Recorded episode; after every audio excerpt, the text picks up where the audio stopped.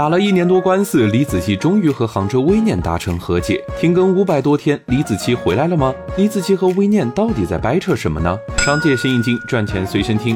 李子柒和微念的冲突，利益不均，价值观不合。先说利益问题，说白了就是对分钱方式不满意。靠着李子柒这个 IP，微念估值最高达到了五十亿，但李子柒在微念并没有股份，也就是说，微念估值大涨，却和李子柒没有一毛钱关系。加上还有收入、成本、分红一系列问题，双方一直纠缠不清。据说微念每次将第三方的审计报告给李子柒，他都会自己再找财务团队去做调研。这种不信任一点点发酵，最终变成了资本好手段的决裂。第二点是对账号的定位不同。李子柒在某一次采访里说自己是挺想保护这个 IP 的，甚至不想让它有太高的商业价值，因为这是一把双刃剑，只是想要保护这个名字。这段话听上去似乎很官方，但想想李子柒在走红之前，动辄以月、以年为时间单位去学习传统技艺。并且自己一段段去拍摄剪辑的过程，只有发自真心的去热爱这件事，他才能享受这么漫长的时间，也才能熬过当初近半年没什么流量的起步期。可能这就是我们喜欢李子柒的原因，坚持自己的热爱不媚俗，但不媚俗就意味着商业价值变低。作为一家商业公司，微念肯定不会同意，